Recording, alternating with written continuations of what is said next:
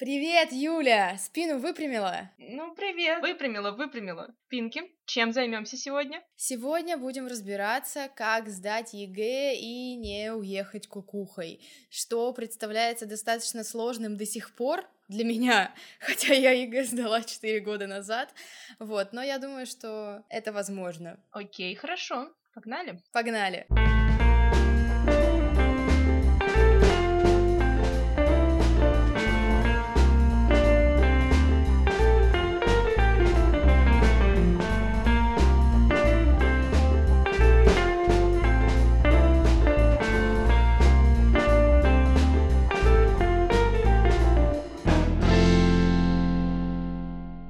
Давай начнем вот с чего. Подготовительная рутина. ЕГЭ начинается в любом случае, ну правда, в любом с подготовки. Кто-то готовится много, кто-то готовится мало, кто-то готовится тем, что паникует, но своя какая-то вот эта вот рутина. Я прихожу со школы, иду к репетитору, пишу сочинение, она, ну, все равно выстраивается так или иначе. Расскажи, как было у тебя, сколько ты вообще времени этому посвящала, потому что ты же сдала на сотку, да, литературу? Нет, литература у меня 92 вроде, и русский у меня сотка. Да, вот такая вот я лошара. Ну хорошо, около соточная рутина твоя, как она выглядела? Что я могу сказать? Я думаю, что стоит изначально мне отметить, что у меня не было цели сдать очень высоко. У меня была цель просто сдать. Вот, поэтому. Вообще я тут вспоминала эти дни, как выглядели мои эти страшные два года, 10-11 класс. Mm-hmm. И поняла, что в самом 10 и в самом 11 классе а, я думала, что я лишаю себя чего-то прям очень большого, какого-то большого куска жизни. Сейчас же, а, возвращаясь к этим воспоминаниям, я понимаю, что я не ограничивала себя примерно ни в чем. Я сейчас плохие вещи буду говорить, но я практически не готовилась дома. Справедливости ради стоит отметить, что я очень много готовилась в школе, то есть я приходила в школу к восьми и уходила из школы часов в шесть. То есть тебя готовили в школе? Да, а, вот об этом. У меня не было ни одного репетитора просто потому, что у нас помимо уроков стояли практически каждый день какие-нибудь э, дополнительные. Вот такая у нас была отличная школа, за что и большое спасибо. Всегда были дополнительные. И все, что я делала, это готовилась на уроках и на дополнительных. Вот и все. Поэтому каких-то особых э, вещей супер важных и полезных я, наверное, в этом плане не скажу. Надеюсь, скажешь ты. У меня были супер вещи. Ну, в смысле, я училась в физмате. Я, кстати, тоже училась в физмате. И тебя готовили к литре. Да, да, и к общаге. Это удивительно, потому что у нас было на параллели три класса, и из трех классов сдавали литру, наверное, человека три, включая меня. Было семь часов физики, часов восемь-девять там какой-нибудь алгебры, геометрии и час uh-huh, литры uh-huh. в одиннадцатом классе. Поэтому никому, конечно, нахер это было не надо меня готовить. Всем надо было, чтобы я писала контрольные по физике и всякое такое. Поэтому я приходила Понимаю. с войной и миром на физику, садилась на заднюю парту на последнюю и писала там сочинения. Сочинения я писала просто в реактивном режиме, я очень много писала на все темы. Я не знаю, наверное, мой какой-то стандартный день выглядел так. Я шла в школу, сидела там на физике и математике уча литру, приходила домой, садилась за стол, ела параллельно, брала, я заваривала себе чай в пятилитровых бутылках. Э, вот что я точно помню, в бутылках, в этих банках, знаешь, стеклянных. Вот, я кидала туда много пакетиков, запиралась у себя в комнате и учила все по кодификатору, читала и писала. Я помню, что в какой-то момент я перенесла электрический чайник к себе в комнату, поставила его под столом, подключила к розетке и вообще перестала выходить. Вот, ну то есть я не то, что с друзьями не гуляла, я даже с отцом не виделась, который тогда уже жил отдельно от нас, вот, и очень сильно с ним ругалась по этому поводу. Короче, я прям зациклилась сильно на этом, ну и это было не очень mm-hmm. хорошо для всего остального, кроме ЕГЭ. Ну вот, к слову, это одна сторона. Вторая сторона моя, в которой до пробников, пока меня петух в жопу не клюнул и пока я не написала литру на 60 баллов на пробнике, я вообще не парилась. Я ходила на допы, периодически пописывала какие-то сочинения. А, русский на пробнике я написала на 93. Кстати, мне вот интересно, ты же писала пробники? Да. Что у тебя было на пробниках? Я, если честно, не помню. Ну, было не сотки были точно. Пробники были, кстати, вот факт как будто бы сложнее, чем э, всегда, реально ЕГЭ. Всегда, да. То mm есть, по факту, знаешь, вот эти вот самые простые варианты на решу ЕГЭ. И вот в этих э, пробниках, как они назывались, я уже не помню, ФИПИ или типа того, короче, были сборники с легкими тестами, были сборники со сложными тестами, и все говорили, а, что... кстати, вот об этом. По сложности отличаются регионы, потому что невыгодно, чтобы Сибирь, например, ехала и поступала в Москву, поэтому в Сибири, например, все экзамены сложнее. Ну, я не знаю. Не намного, не кардинально, но сложнее, и это факт, типа это доказанная информация, поэтому если заходить на ФИПИ и видеть задания сложнее, какие-то легче, какие-то проще, это именно связано с тем, что это из разных регионов.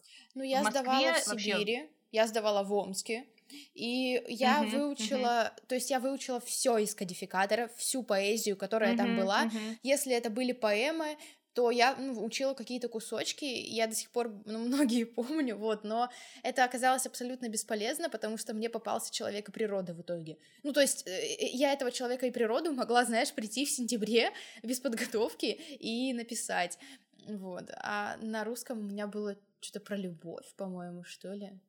По-моему, я... Не, вот здесь, в принципе, я с тобой полностью согласна, потому что а, у меня попался в большом сочинении Онегин на литре. И, господи, какой, каким это было счастьем, потому что, мне кажется, Онегин — это было единственное произведение, которое я знала наизусть и не переживала. Так что пробники, они действительно сложнее. Да. Всегда. Да, было такое ощущение. Да. Ты заикнулась уже про то, что перестала видеть отца и прочее, прочее, поэтому я думаю, здесь важно поговорить про родителей, про их участие в экзаменах, про учителей, может быть. У меня была очень тяжелая ситуация. Я уже сказала, что я училась в физмате, и все завучи, директор, учителя были уверены, что если я прогуливаю физру, не хочу ходить на математику, а на физике пишу про Толстого сижу на последней парте, вместо того, чтобы что-то решать, что я тупая, я ничего не сдам, меня вызывали к завучам и прямым текстом говорили, что ты, скорее всего, не сдашь ничего, то есть ты даже проходные не наберешь, да в какую ты Москву там собралась, да какие вышки, да какие журфаки, ты ничего не сможешь. Меня, я помню, один раз вызвали в кабинет зауча, опять начали всю эту шарманку о том, что я даже на проходной не сдам, о том, что я позорю школу, о том, что меня вообще надо выгнать, довели этим до слез. Тут же она, завуч, взяла телефон, набрала моего отца и сказала, вы знаете, у вас девочка так нервничает, пришла и рыдает у меня в кабинете. И я вот просто охренела в тот момент. То есть я, я была в ахуе от ЕГЭ, я была в ахуе от отношения ко мне, я была в ахуе от того, что меня не поддерживает никто. Родители родители не вставали ни на чью сторону в этой ситуации. То есть, ну, они, знаешь, так вяло говорили, mm-hmm. ну, ну, надо учиться, ну, надо ходить на физику, ну, что ты опять прогуливаешь, вот. А я вылазила из окон, не ходила в школу, отсиживалась где-нибудь во не, дворе. ну, это пиздец, конечно, это прям, это жесть. Ну, мне надо было готовиться. То есть, я четко понимала, что мне этот аттестат не mm-hmm, нужен mm-hmm. вообще. была цель. Да, у меня была цель, и я не понимала искренне в свои там 16, почему никто из взрослых не понимает, что у меня эта цель есть, и что она, ну, очень очевидная. Мне нужно сдать ЕГЭ, мне нужно поступить. Зачем мне эта физика, я уже не понимала. Вот. Как у тебя было? У меня абсолютно противоположная в чем-то ситуация. У меня не было цели сдать ЕГЭ высоко. У меня, откровенно говоря, не было никакой цели. Я выбрала очень посредственный вуз. Я э, знала, что пройду туда, ну даже если на 60 сдам каждый экзамен. А, и в принципе, родители с детства так повелось, что они мне говорили, это все не важно. Важно, чтобы ты была счастливая, все, вообще, Юля, больше ничего в жизни не важно, только твое счастье. И это, с одной стороны, круто, и, наверное, людям, у которых такой ситуации не было, покажется, что это вообще здорово. Но это меня расхлябало относительно, потому что я, правда, я настолько поставила свое счастье э, на верхушку иерархии всех ценностей в жизни, так что это я же не правильно. парилась. Ну, в смысле? Это правильно, но а, какая ситуация вышла в итоге? Так как у меня не было конкретной цели, учителя как бы решили, что поставят эту, эту цель за меня. В классе восьмом, получается, я начала быть отличницей, и поэтому как бы во мне видели перспективу на медаль. А то есть в школе медаль очень полезна, очень важна. И вот если ты смогла забить на аттестат, если у тебя это получилось, то мне просто не дали это сделать. Я не смогла забить хер на учебу, и мне пришлось помимо того, что готовиться ко всему, еще учить историю, географию и физику. И поэтому у меня не было возможности сидеть и писать про Толстого на физике, просто потому что на физике mm-hmm. я сидела и решала гребаные, блядь, задачи. И я сейчас об этом вспоминаю. Что ты думала, что ты чувствовала? Почему ты не... Э, ты понимала, что тебе этот аттестат не нужен? Или ты верила в то, что... Я, откровенно говоря, у меня 10-11 а, класс прошел в таком состоянии непонимания. Непонимания, чего я от жизни хочу. То есть, видишь, у тебя было понимание, что тебе надо, и была соответственная цель. Я не знала, что я хочу. В один момент я хотела быть актрисой, потом я очень сильно разочаровалась в театре, были ситуации. В другой момент, а уже была выбрана литература в десятом классе, а разочаровалась в профессии я в одиннадцатом. И что-то кардинально поменять не было возможности, я уже год готовилась к литрее, к общаге. Мне кажется, что большинство ребят, ну я не знаю, процентов 70-80 находятся вот в таком состоянии, в 10-11 классе. Сейчас да, прошло да. там несколько лет спустя, после этого, у тебя появилось какое-то понимание, как действовать? Ну вот ты, тебе надо закончить школу и что-то делать, и ты не понимаешь, что тебе делать. Сейчас ты можешь какой-то совет дать? ты понимаешь, что я бросила вуз? Я поступила и бросила. здравствуйте, я тоже. Вся эта моя цель оказалась мне не нужна Это про понимание. Но я думаю, что об этом надо говорить на другой теме. В чем смысл аттестата? Была большая с моей стороны жертва, потому что вот тебя доводили до слез одним образом, а ко мне подходили, особенно после пробников, которые я, может быть, написала ниже, чем все ожидали, далее, подходили и говорили, Юля, так нельзя. Юля, ты должна в школе. Почему ты, Юля, только о себе постоянно думаешь? О школе, Юля, подумай. И я, я тебе клянусь, примерно с Нового года, с конца февраля даже, наверное, каждый день я плакала в школе. Я уходила в туалет, я садилась и я плакала, потому что меня шпуняли почти на каждом уроке. Потому что Юля — это та вообще противная, вредная девочка, которая думает только о себе, а вообще-то школе нужна медаль. А в чем смысл? Медалисты должны сдать ЕГЭ минимум на 75 баллов. Угу, да. Иначе школа платит штраф. Ну и медаль ты, соответственно, можешь не получить. И мне вот это вот все ретранслировали в уши до конца года. Мои нервы просто сдали к черту. Я, не, я знала единственное, что мне надо сдать, потому что школе надо. Хотя счастья моего здесь нет совсем. То есть родители по-прежнему мне транслировали, что Юля, забей вообще на всех, на все. А я, а я просто ушла в такую истерику. И вот тут я начинаю готовиться. Просто как в жопу ужаленная. И начинается примерно все то, что было у тебя. Очень Только мрачные вот позже, истории про ЕГЭ получаются на самом деле. Прям Очень жутко мрачные. мрачные. А мне кажется, знаешь, другого быть не могло. Ну да. Но получается, что ты в итоге и подготовилась, и получила красный аттестат, правильно? Да, у меня медаль, у меня две медали, одна э, там всероссийская, другая областная, но я нигде не учусь. Мне пригодилось ну, да. это примерно ни разу. Да. Я противоположный пример. У меня я не знаю, совру сейчас или нет, 12, 13, ну около того троек в аттестате. Короче, у меня пятерка по литре. Вау, вот это да, неожиданно. Пятерка по русскому и четверка или пятерка, я не помню, по английскому. У меня тройка даже по музыке, которую выставляли за восьмой класс.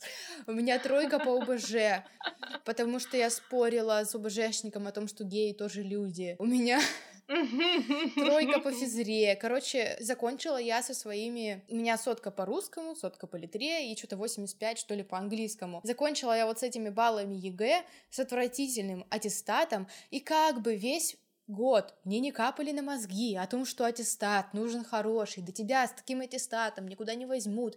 Меня взяли везде, меня взяли в МГУ, меня взяли в Вышку, меня взяли в РГГУ, короче, везде, куда я подавала документы, везде я поступила, хотя у меня был, ну, самый мерзкий аттестат в мире. Поэтому, ну, ты молодец, красный аттестат, есть будет что показывать детям. Да, конечно, ага, именно об этом я и буду рассказывать.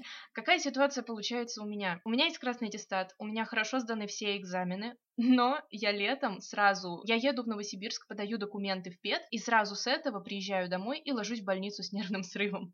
Поэтому, что бы хотелось сказать, я думаю, здесь стоит уже перейти к одному из важнейших вопросов, как не ссать, да. как себя настроить. Вот что хотелось бы сказать. Ребята, пролежав практически все лето в больнице, с нервными срывами, с бесконечной трясучкой в руках, я хочу сказать одно. ЕГЭ не стоит этого от слова совсем. Оно не то чтобы не стоит ваших нервов как факт, но такого не стоит вообще. Сейчас, я думаю, очень важно поговорить о том, как не ссать в итоге. Потому что при всем том, что мы сейчас рассказали, по крайней мере, что я сейчас рассказала, на ЕГЭ я шла спокойно, абсолютно спокойно. Либо это потому, что я смогла себя настроить, либо это потому, что я за год настолько выжата была, что на самих ЕГЭ у меня уже не хватило паники. Аня, давай расскажи нам, как все случалось у тебя, как ты не переживала. Ты переживала, переживала, я шла на трясущихся ногах, было очень страшно. Но, а, но, ну, но понятно. я тоже чувствовала... Опять две стороны. Нет, я тоже чувствовала это опустошение, знаешь, но это уже такая, это уже был невроз какой-то, то есть это уже нездоровое было что-то, то, с каким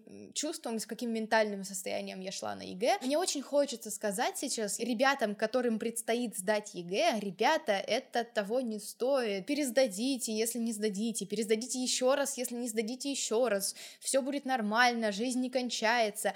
Но объективно я понимаю, что если вот тогда мне 16, я сижу в Омске, я дико хочу уехать в Москву, поступить на журфак, у меня там еще и любовь всей жизни, в кавычках, с которой мы расстались потом через месяц, в Москве живет, и мне надо к нему ехать срочно.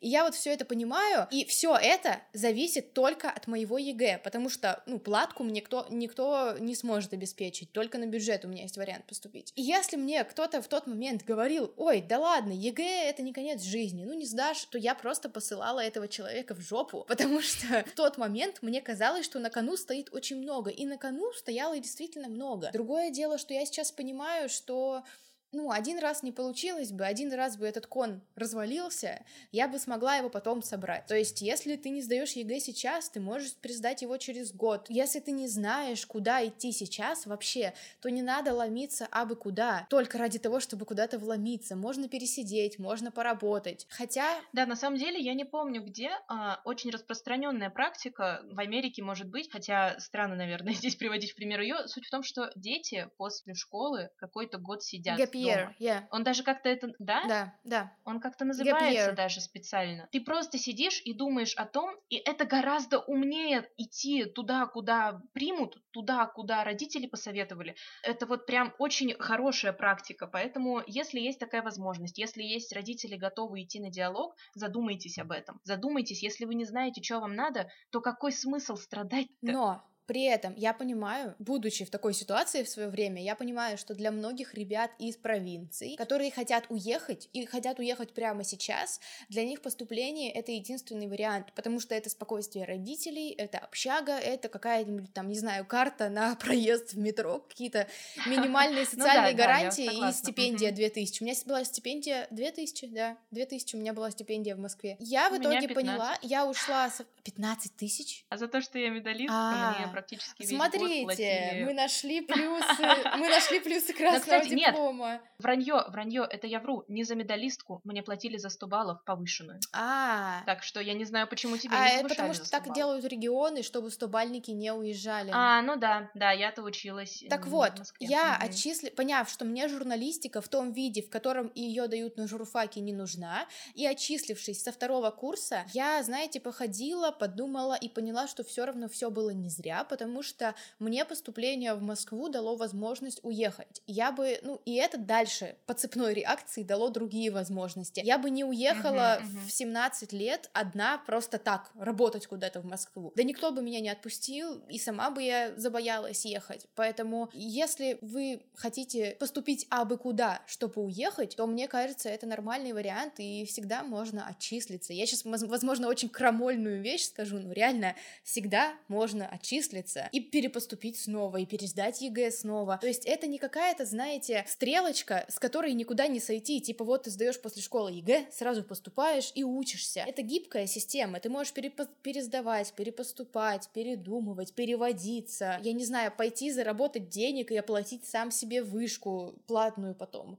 То есть, ну, вариантов очень много, больше, чем представляется в 11 классе. Да, на самом деле, а, я вот все, что ты сейчас рассказываешь, странно это для меня, но я это поняла вот перед экзаменами. Это круто. То есть в конце мая я наткнулась на книгу Дейла Карнеги о том, что делать, что-то там, как перестать волноваться и начать жить. И он описывает такой способ. Представьте самый страшный вариант развития событий, вот прям самый жопный, и поймите, что этот вариант развития событий на самом деле не такой страшный. Я села буквально вот за несколько дней до первого экзамена и подумала, окей, я не сдаю, но вот прям не то, что не набираю нужные баллы, а вообще не сдаю, ну мало ли. И все, и подумала, ну и ладно, ну и не не уеду. То есть как бы понятно, что если у вас есть какая-то цель, то вы будете за нее бороться. Но помните, что ваше здоровье, ментальное, физическое, любое и вообще ваша жизнь, она гораздо важнее каких-либо экзаменов. Если бы мне это кто-то сказал, как Аня правильно сказала, перед экзаменами, я бы, скорее всего, послала его к черту. Но я думаю, что здесь очень важно понимать, что вы видите двух людей, которые сдали ЕГЭ высоко, и, и сейчас им это ЕГЭ. Ну, как бы, ну вы поняли. вот о чем я говорю. Поэтому как, собственно, не ссать конкретно перед экзаменами, потому что волнение — это большой враг. Это большой враг, который на самом экзамене в процессе может вас сбивать. И очень важно, чтобы когда вы уже сели, пришли в аудиторию, сели там э, на стул, вы успокоились и стали делать то, что делали по факту, скорее всего, много раз. Решать ким. Да.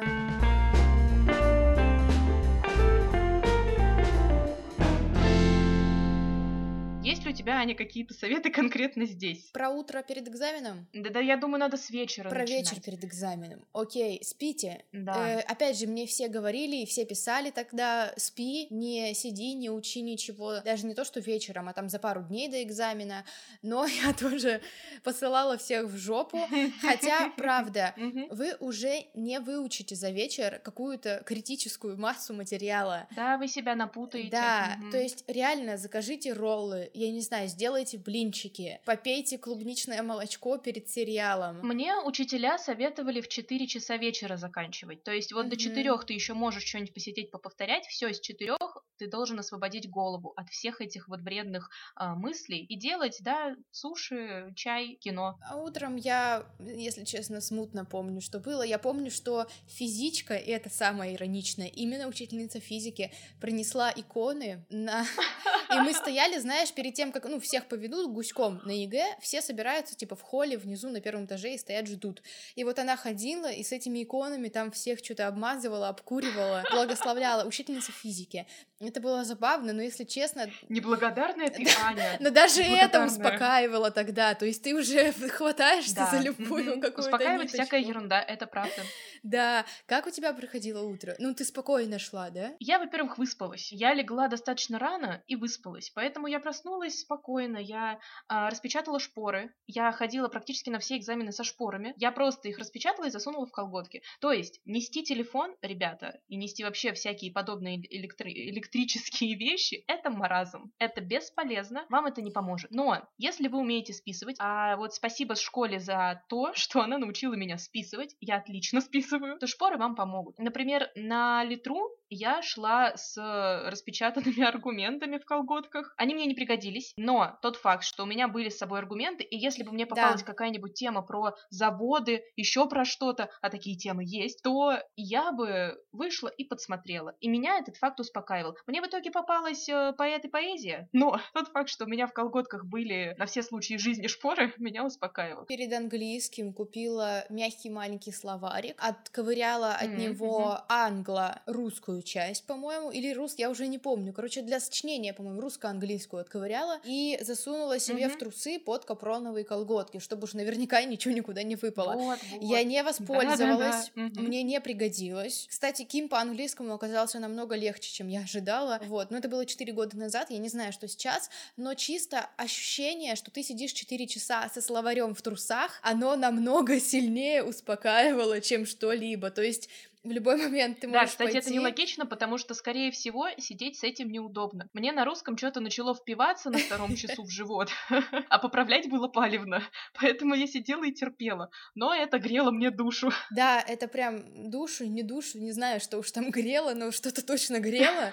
Это было, да, намного спокойнее. А не волновалась ли ты из-за того, вот ты носила с собой шпоры? Ты не волновалась из-за того, что их могут найти, вытащить? И как вообще происходил сам процесс? Обыскиватели, менты? Да, менты особенно. В общем, на самом деле, я опять же повторюсь, в тот момент, когда мы уже шли сдавать, мы шли пешком. Из нашей школы мы все вместе собирались и шли пешком до пункта проведения. Ну, у нас было так. Все вместе, потому что все, в принципе, располагалось рядом. И вот те 15-20 минут, пока мы шли, мы просто разговаривали с ребятами, что-то обсуждали, учителя над нами смеялись, сопровождающие. То есть, в принципе, вот здесь атмосфера была уже Да. такая. Я не знаю, это какая-то такая обреченность, но при этом позитивная обреченность. То есть ты понимаешь, что ты уже ничего не исправишь сейчас, ты сейчас зайдешь и Ну, это вот то, что сейчас происходит с коронавирусом, мне кажется. Да, да, Типа, да, когда да, все вот, мемы про похоже. жопу и туалетную бумагу, все вот эти вот про инопланетян Да, делают. да, да, да, Вот да, то да. же самое, мне кажется, что перед ЕГЭ. На самом деле, это, это вся суть жизни. Не можешь справить, посмейся над этим, расслабься и посмейся. И мы шли, пришли в школу, переобулись там, сдали все свои вещи, все, взяли, что можно было, а у нас с собой были ручки, паспорта, ну и все, собственно. Все остальное мы отдали своим учителям, с которыми пришли. Все, мы подходили, нас как-то на отвали, вот этой херней проводили металлоискателем, да, проводили что-то где-то. На мальчиках он на всех практически пищал на Мгм. ремнях, на девочках на некоторых пищал на бюстгальтерах. Никто не обращал на это внимания, и мы проходили спокойно. Я даже знаю, что у нас кто-то пронес телефон Ого. в ботинке, но он его сломал. Он пронес и сломал его. И когда вышел в туалет, понял, что телефон сломан и облажался. Вот такая ситуация. Глушилки стоят. Ну, по крайней мере, в наше время стояли уже глушилки. То есть... Да, да, вот поэтому я говорю, телефоны нести маразм. Во-первых, вы его выключите, пока будете проносить, потому что, не дай бог, он у вас зазвенит. Вы выйдете в туалет, даже если бы не было глушилок, что-то загуглить, запомнить в такой ситуации, это очень страшно. А вас в туалет ведут. Да. И вас около туалета ждут. Поэтому просидеть там 20 минут не получится ни при каких Я раскладах. помню на русском, я вышла в туалет, и Мгм. ко мне подлетел в то... у- около туалета в коридоре, я не помню, где был сопровождающий, какой-то мальчик начал просто выпуливать вопросы про аргументы какие-то по русскому, про каких-то детей. Думаю, ладно, окей, я буду его игнорировать. И я просто пошла дальше, так, как будто его нет. Но мне было дико страшно, ст- что сейчас нас кто-то заметит, и что меня вместе с ним там исключат, э, куда-нибудь сошлют, засунут в какую-то конуру, короче, э, вот, но это было очень как-то не- неожиданно. У меня были с собой шпоры везде, но выходила я в итоге в туалет, причем с э, полным осознанием того, что я иду сейчас списывать, только на обществознании, потому что мне нужен был какой-то термин, который я не знала. У меня были А4 огромные листы, где э, мельчайшим шрифтом были везде ну, распечатаны все эти термины. Я дошла до туалета, меня сопровождала тетенька. Я дошла, зашла, закрылась, достала, посмотрела этот термин. Два термина я посмотрела, и я не знаю, что мной руководило, но я выкинула шпоры в туалете. Я не знаю, зачем я это А я находила, Но я их там выкинула. по-моему, во всех школах, в которых мы были, за батареями лежали какие-то Да, словари. да, да. У нас прям на бочках на сливных лежали. Ну вот не знаю, тут еще такой, знаешь, этический вопрос, а этично ли вообще э, списывать и пользоваться шпаргалками? Понятно, что когда тебе надо срочно сдать ЕГЭ, и тебе 16, для тебя этого вопроса не стоит, но сейчас я уже могу о нем задумываться. Это вопрос справедливости, я так Ну понимаю. Вопрос справедливости, вопрос того, э, честно ли это по отношению к другим людям. Все-таки ЕГЭ должен быть честным, экз- честным экзаменом. Но я тебе могу сказать точно, что ЕГЭ это не самый честный экзамен в жизни. Поэтому, откровенно говоря, все построено так, что списать прям вот чтоб списать, у вас не получится. Не надейтесь. То есть а, что-то прям глобальное списать не получится. Как там, как-то очень умно кто-то это говорил, про то, что если ты ни хера и не знаешь, то и ты и не спишешь. То есть если ты просто что-то знал, но забыл. Я не знаю, я в этом плане не категорично. Мне кажется, что все, что у тебя получилось, Да. э, получилось писать, Ну молодец. да, согласна. Типа, не умеешь, не лезь, но получилось, молодец. Какая была атмосфера в аудитории? Вот такой вопрос. Спокойно, напряженно, как вообще? Кто-то пытался А, разговаривать, может быть? Это вот, кстати, знаешь, вопрос даже больше к тебе, потому что на моих экзаменах не было той части, где надо что-то услышать. Ты же давал английский, у тебя там был, э, соответственно, listening. Вот мне интересно про него будет послушать. У меня не было ничего подобного, потому что единственное что, работы печатают при вас. Если вы вдруг этого еще не Да. знали, по крайней мере, у меня было так. Вы садитесь, зашли, сели на свои места. У меня никто не истерил, там не было, знаете, припадочных людей. Все сидели, попивали водичку, грызли шоколадки. Работы печатают, скорее всего, долго. И вот это напряженненький момент, пока вы сидите и ждете. А потом все ушли в А работу. еще вот это вот ЕГЭ это только одно из жизненных испытаний, которое вам О, предстоит пройти. да, И да, просто да. на, типа на четвертом экзамене ты уже за ней повторяешь, сидишь и вот это. Да, ты наизусть это знаешь, правда, да. К слову, там достаточно полезные Ну слова, да. и если бы не было истерии всеобщей, к ним бы прислушаться на самом деле полезно, Ну, потому что это правда так. Я сдавала Но на самом ЕГЭ вам похер. Я сдавала в первый год, когда ввели speaking в английском. И у нас угу. не было, я знаю, что в Москве были какие-то кабинки, вроде бы, у нас никаких кабинок не было. Нас посадили в одну аудиторию, по-моему, человека 3-4, и включили нам варианты в одно время. И это было отвратительно, потому что э, все, все начали говорить, понимаешь? И некоторые начали говорить на одну и ту же тему. А там как бы еще время ограничено, то есть ты не можешь подождать, пока кто-то закончит, и сказать потом. И ты нервничаешь, и кто-то рядом говорит на плохом английском рядом с тобой, и ты тоже говоришь на плохом английском, и все говорят на плохом английском, и вот это было очень плохо. И ну и у меня в итоге не очень хорошие баллы за спикинг, хотя я ну, была готова к нему, потому что я не знаю, я надеюсь, что сейчас уже спустя 4 года есть какая-то изоляция, потому что ну это очень а, важно. Я же вот сдаю английский, собственно, и поэтому всю эту тему тоже мониторю. В прошлом году, по крайней мере, если ориентироваться на то, что было тогда, заводили по два человека. По два человека с разными вариантами. Я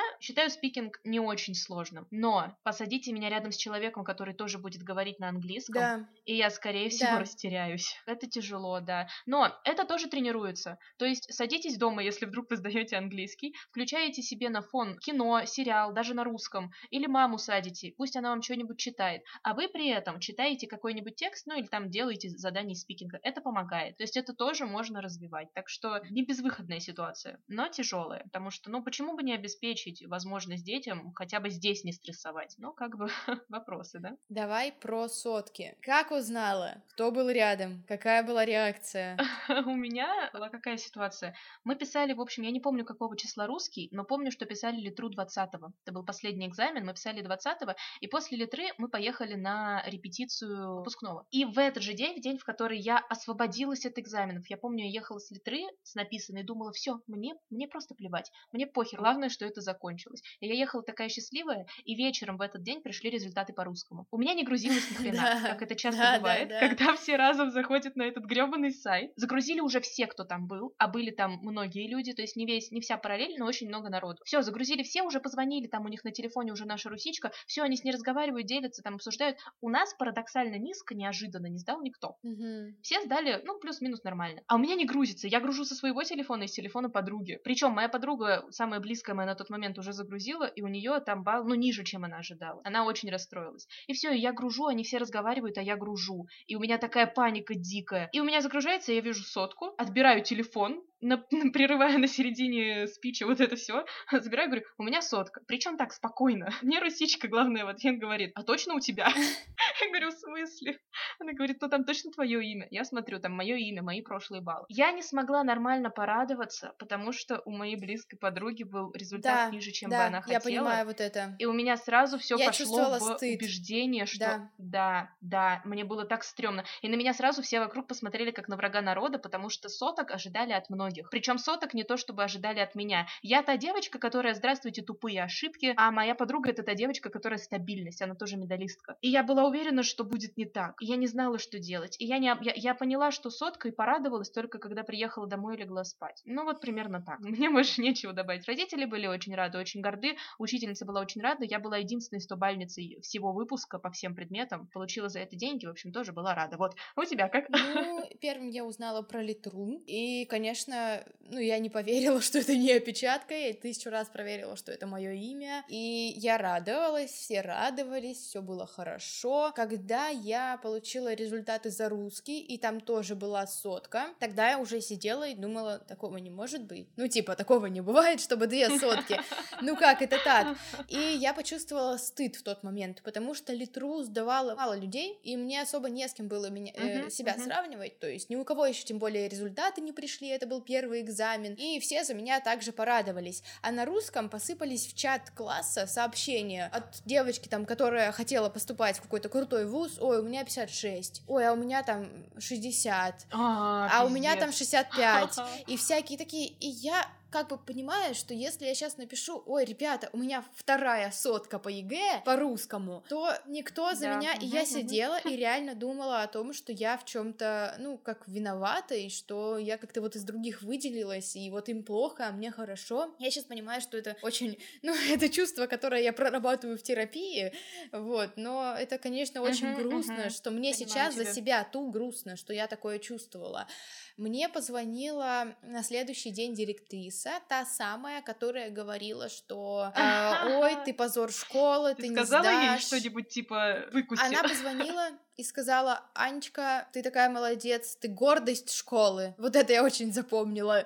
И типа, приходи Да, Ты ей сегодня. сказала, ты ни при чем здесь, не Да, обольщайся. она сказала, приходи сегодня, приедет телевидение какое-то омское, будет тебя снимать как стобальницу. А потом помолчала и добавила, «Ну, только ты не говори, что ты с репетиторами готовилась, ты скажи, что эта школа так тебя подготовила. И вот тут я вот охуела и не выхуела до сих пор. То есть передо мной, понимаешь, никто не извинился, никто мне не сказал, а я так ждала этого от взрослых, от вот этих взрослых, которые в меня не верили так много лет. Ждала каких-то слов вроде, ну, мы зря это делали, ты молодец. И мне тогда этого было бы достаточно, но никто мне этого не сказал. Ну и я ничего особо не сказала, хотя я понимаю, что сейчас бы я, естественно, по-другому ответила, но тогда сил у меня на это уже не нашлось. Вот, естественно, никому я не стала говорить, что меня школа готовила, но как бы спокойно на это все отреагировала, не стала ни с кем ругаться. А жаль, а жаль на самом деле, что не стала. Ну, свои цели преследуют все, это важно понимать, и портить нервы в каких-то бесполезных спорах и себе, и людям, ну, тоже вопрос. То есть, как бы, мне кажется, ты поступила Ну, я поступила логично. Это бы ничего не исправило. Расскажи им ты, какие они плохие, они бы все равно Да, не я- поняли. Они бы только еще больше подумали, какая плохая ты. В общем, ну, это классическая ситуация, я понимаю. Да, я поступила так, э, на что хватило моего тогда 16-летнего ума и сил. Как было, так было. Вообще-то тебе предстоит в этом Вообще-то. году снова сдавать ЕГЭ. Да. Как ты себя чувствуешь Да, насчет этого? мазохист. Как э, ощущения Ой, другие? Ну, ощущения вообще другие.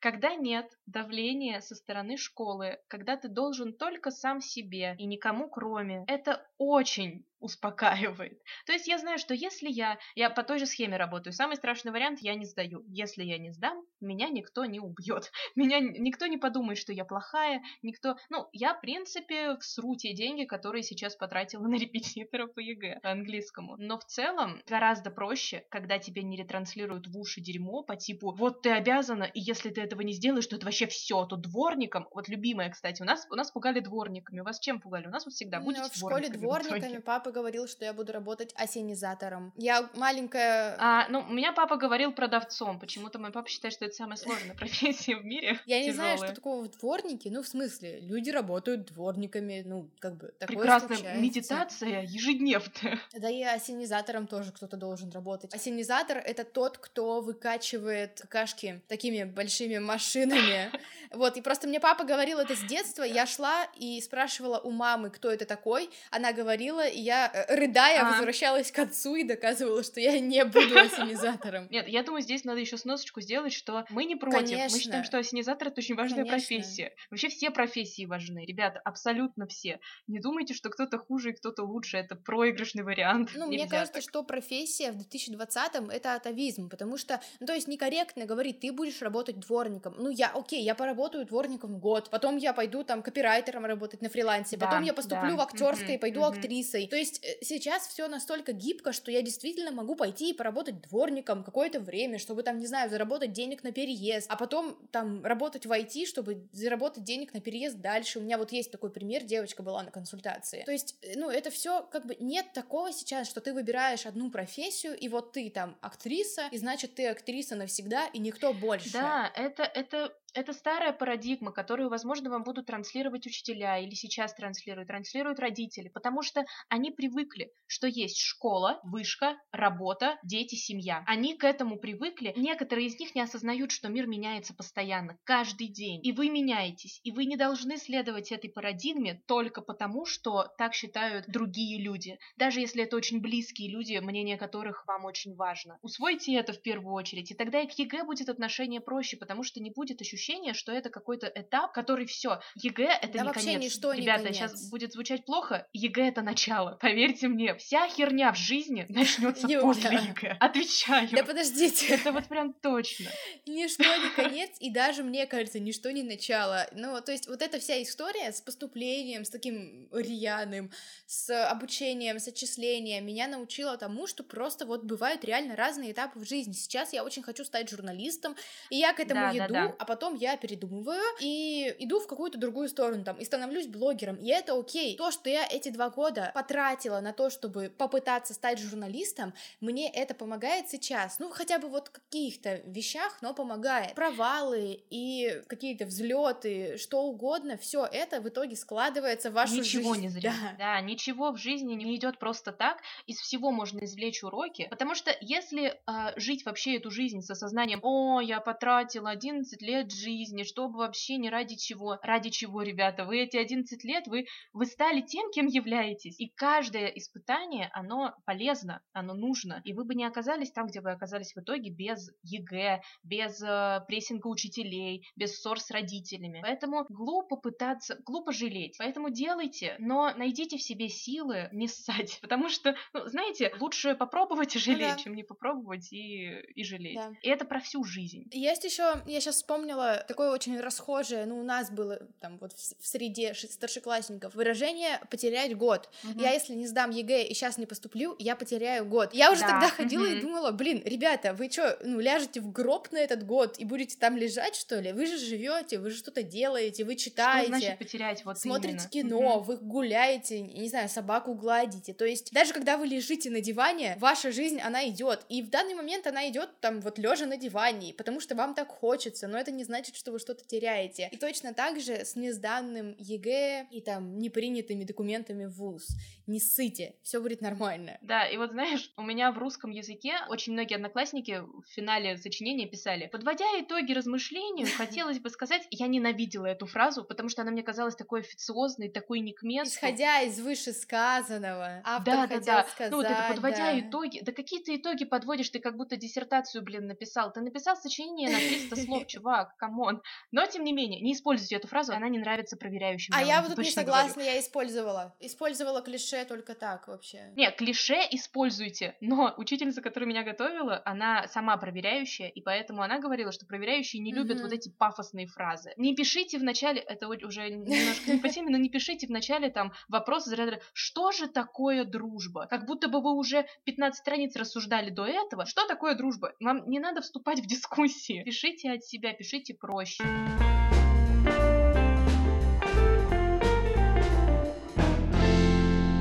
Фраза плохая, но тем не менее, подводя итоги. В принципе, сказали уже все, да, я думаю. да, правда? сказали все, ударились в философию и даже порассуждали про содержание Да. сочинения, поэтому Да, да, да, да, хотя не Блин, планировали. просто не бойтесь. В смысле, бойтесь, вы будете бояться и будете ссать в любом случае. Да бояться тоже Да. круто, это же тоже часть жизни. Но, короче, сил вам, сил вам, ребята, реально, просто сил вам, все будет нормально, потому что жизнь идет хоть как-то, но, но идет. Да, если вам кажется, что в какой-то момент что-то закончится, то поверьте, не закончится. Оно будет идти дальше. Даже если будет херово, оно будет идти дальше.